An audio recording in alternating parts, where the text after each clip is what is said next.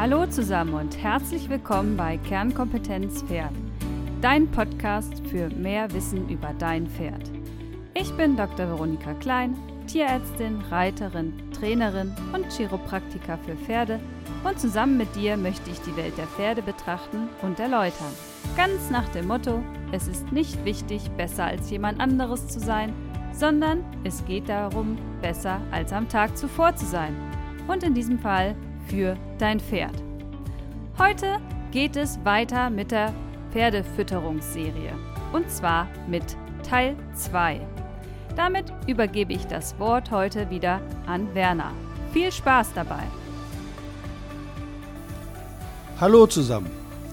Ein herzliches Willkommen bei der Pferdefütterung. Vorgestellt habe ich mich ja im ersten Teil. Und der ist auch die theoretische Grundlage aller meiner Themen. Im Folgenden geht es um die Besonderheiten des Verdauungstraktes des Pferdes. Als erstes heute die Futteraufnahme. Unsere nächsten Themen sind Futtertransport im Pferdekörper und Futterverwertung. Im ersten Kapitel haben wir uns mit der artgerechten Pferdefütterung auseinandergesetzt. Da bitte nochmal reinhören. Das Ergebnis in Kürze Pferde sind Raufutterfresser und Dauerfuttersucher. Geeignetes Raufutter steht an oberster Stelle. In den folgenden Teilen wollen wir unsere bisherigen Erkenntnisse praktisch untermauern, indem wir uns mit dem Verdauungstrakt des Pferdes beschäftigen. Trotz der Haustierwerdung, Domestikation von mehr als 5000 Jahren sind unsere Pferde sehr ursprünglich, das heißt zwischen Wildpferden und unseren heutigen Hochzuchtpferden ist verdauungstechnisch kein Unterschied. Zum Beweis. Vor mehr als 100 Jahren wurden in Südwestafrika deutsche Militärpferde freigelassen. Noch heute findet man in der Namib-Wüste Wildpferde oder besser verwilderte Pferde mit Trakehner-Genen. Das heißt, ihre Nachkommen haben mehr als 100 Jahre in der Steppe überlebt und sich fortgepflanzt. Dies war nur möglich aufgrund des ursprünglichen Verdauungstraktes eines Steppenpferdes. Auch anatomische Vergleiche beweisen dies. Heute wollen wir den ersten Abschnitt des Verdauungsapparates, den Kopfdarm, bestehend aus Maul und Schlund, besprechen die ideale Fresshaltung des Pferdes. Sich langsam vorwärts bewegend, den Kopf gesenkt, zwischen den Vorderbeinen in Schrittstellung, bei gedehnter Oberlinie frisst das Pferd vom Boden oder bodennah. Während Rinder ihr Futter mit der Zunge umwickeln, abreißen und hastig abschlucken und erst später in Ruhe wiederkauen, erfolgt die Futteraufnahme beim Pferd mit den Lippen, wenn nötig mit den Schneidezähnen. Aber immer direkt im Anschluss wird es intensiv gekaut. Deshalb ist im Gegensatz zum Rind das Fressverhalten des Pferdes sehr selektiv. Ungewünschte, kleinste Futterbestandteile können separiert und ausgespuckt werden. Die Pferdezähne. Zahnprobleme sind mit die häufigsten von Tierärzten behandelten Krankheiten. Immer mehr Pferde haben Probleme mit den Zähnen. Sehr viele Zahnbehandlungen aber wären vermeidbar. Vor dem Abschlucken muss das Futter, vor allem aber das Raufutter, intensiv gekaut werden. Ein Kilo Heu kaut das Pferd durchschnittlich mit 2800 Kauschlägen in etwa 40 bis 50 Minuten. Das sind in jeder Minute 50 bis 60 Kauschläge. Für ein Kilo Hafer benötigt das Pferd durchschnittlich nur 600 Kauschläge und das in 7 bis 10 Minuten. Damit ist der Kaumuskel einer der am stärksten geforderten Muskeln des Pferdes. Zu beachten ist auch, die anatomische Besonderheit des Pferdemauls. Der Unterkiefer ist deutlich schmaler als der Oberkiefer. Das aufgenommene Futter kann deshalb immer nur einseitig gekaut werden. Bei Ermüdung der jeweiligen Kaumuskulatur wird dann einfach die Seite gewechselt. Die Bedeutung von Kauen und Speichelfluss. Wichtig zu wissen ist, dass nur beim Kauen Speichel aus den Speicheldrüsen produziert wird. Beim Kauen von einem Kilogramm Heu werden so durchschnittlich 5 Liter Speichel produziert. Beim Fressen von Kraftfutter ist die Intensität des Kauens deutlich geringer. Beim Kauen von einem Kilogramm Hafer bzw. einem Kilogramm Mischfutter, egal ob Pellets oder Müsli, wird nur etwa ein Liter Speichel produziert. Die Beschäftigungsfunktion und die Speichelproduktion des Raufutters ist somit vier bis fünfmal höher als die des Kraftfutters. In der Steppe frisst ein Pferd bis zu 18 Stunden täglich und bewegt sich dabei langsam 6 bis 13 Kilometer vorwärts. Eine Sättigung erfolgt aber nicht über die Nährstoffversorgung, sondern über die Zahl der Kauschläge, die vom Zwischenhirn registriert werden. Erst nach etwa 35.000 Kauschlägen ist eine Sättigung erreicht. Ziel für das Herdentier Pferd wäre ein ruhiges gemeinsames Fressen. Der absolute Gegensatz ist ein hektisches Futterneiden, welches wir häufig in Einzelhaltung bei der Futterzuteilung in Einzeltrögen beobachten. Neben dem negativen Einfluss auf die Verdauung sind auch Verhaltensstörungen wie Koppen, Zähnewetzen, Weben, Futterneiden mögliche Folgen. Fressstörungen sind zudem verantwortlich für Futterverluste und beim Versuch, Reste aus dem Einstreu zu fressen, kommt es zu einer erhöhten Keimbelastung, die eine Gefahr für Magen und Darm darstellt. Deshalb ist eine stressfreie Futteraufnahme unser oberstes Ziel. Die über die Kautätigkeit erfolgte Sättigung führt auch zur Zufriedenheit und Ausgeglichenheit des Pferdes. Bedeutung des Speichels Bei täglich 10 Kilogramm Heuaufnahme werden also bis zu 50 Liter Speichel produziert.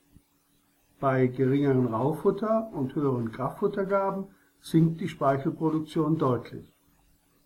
Der Pferdespeichel enthält im Gegensatz zum menschlichen zwar keine Verdauungsenzyme es finden also keine enzymatischen Vorverdauungen im Maul statt. Er hat aber andere wichtige verdauungsfördernde Funktionen. Er schützt die Maulschleimhaut und verbessert die Gleitfähigkeit des Bissens. Speziell der Pferdespeichel hat einen hohen Bicarbonatgehalt. Er ist damit alkalisch und kann als Säurepuffer aggressive Säuren abmildern. Seine wichtigste Aufgabe ist somit die Pufferung der Magensäure, dazu aber später mehr. Zahnwechsel und Zahnwachstum Die Zähne bestehen aus Zahnbein und Zahnschmelz und sind damit die härteste Körpersubstanz. Im Alter von zweieinhalb bis viereinhalb Jahren wechseln Pferde die Schneidezähne und die Prämolaren, die vorderen Backenzähne. Auch die Molaren, die hinteren Backenzähne, brechen in dieser Zeit durch. Diese Zeit des Zahnens ist sicherlich für Kauen und Fressen nicht unproblematisch. Man liest häufig, Pferdezähne wachsen lebenslang. Dabei steht wachsen in Anführungszeichen, es ist nämlich falsch. Zahnwechsel und auch das Zahnwachstum sind mit etwa fünf Jahren abgeschlossen, danach schieben sich die Zähne millimeterweise aus dem Zahnfach heraus, um den Zahnschluss zu erhalten. Der Nachteil dabei: Die Zähne werden durch den Gebrauch über die Jahre im Wurzelbereich ständig kürzer und haben dadurch einen immer geringeren Halt im Zahnfach. Und der Zahnabrieb ist auch aus unterschiedlichen Gründen nicht immer gleichmäßig. Die Besonderheit des Pferdemauls, der schmalere Unterkiefer und damit ein immer einseitiges Kauen und Wechsel des Bissen bei Ermüdung auf die andere Seite. Denn erst ca. 35.000 Kauschläge pro Tag führen zur Sättigung und Zufriedenheit. Intensives Kauen hinterlässt aber Spuren. Die Zähne werden durchschnittlich 2 mm pro Jahr abgerieben. Zahnkunden sind Schmelzeinstülpungen auf der Kaufläche der Schneidezähne. Sie sind anfangs oben 6 bis 7 mm und unten bis zu 14 mm tief und deutlich sichtbar. Durch den Zahnabrieb kommt es zum Kundenschwund, der bei den Oberkieferschneidezähnen mit 6, 7 und 8 Jahren, den Unterkieferschneidezähnen mit 9, 10 und 11 Jahren zu erkennen ist und bei der Altersbestimmung helfen kann. Früher gehörte die Zahnpflege zu den Aufgaben des Hufschmiedes und wurde routinemäßig wie die Hufpflege durchgeführt. Pferdegerecht ist es aber, die Ursachen für Zahnprobleme, zum Beispiel Fütterungsfehler, zu vermeiden. Raufuttermangel bzw. ungeeignetes oder zu weiches Heu oder ausschließlich junges, blattreiches Gras führen häufig zu Zahnproblemen. Hier muss dann der Zahntierarzt helfen. Ein selbst angewendeter Tipp. Das Quetschen von Hafer war vielleicht einmal sinnvoll bei Pferden, die mehr als acht Stunden täglich hart auf dem Feld arbeiten mussten. Ich füttere grundsätzlich ungequetschten Hafer.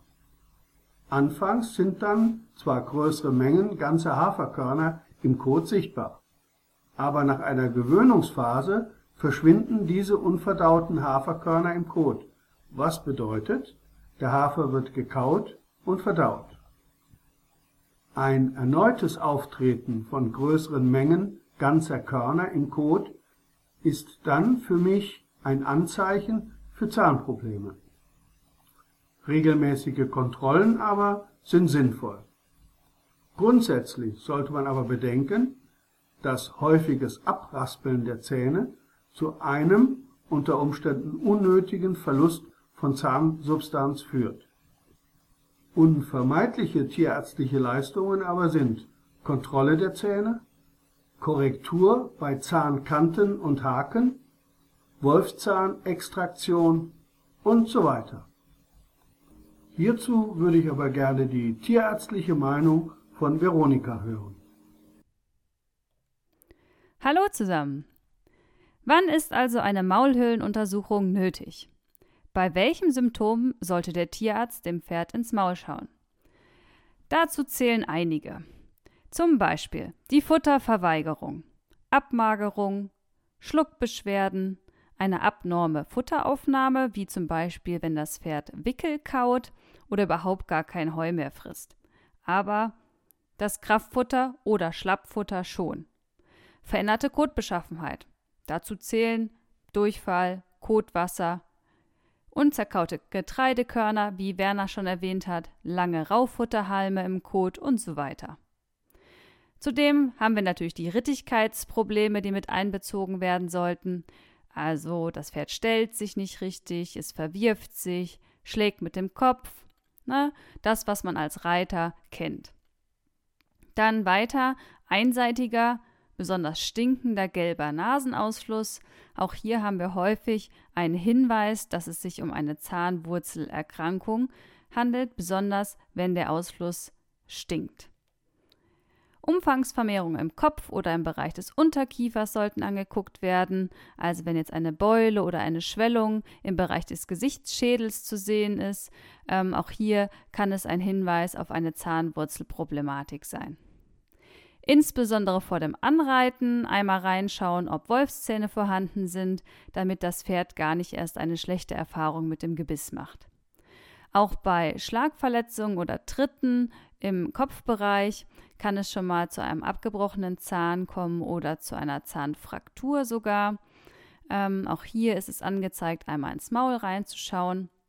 Dann, wenn euch äh, jeglicher Mundgeruch auffällt beim Pferd, auch hier kann es äh, Ursachen sein wie beim Menschen, dass Karies besteht zum Beispiel.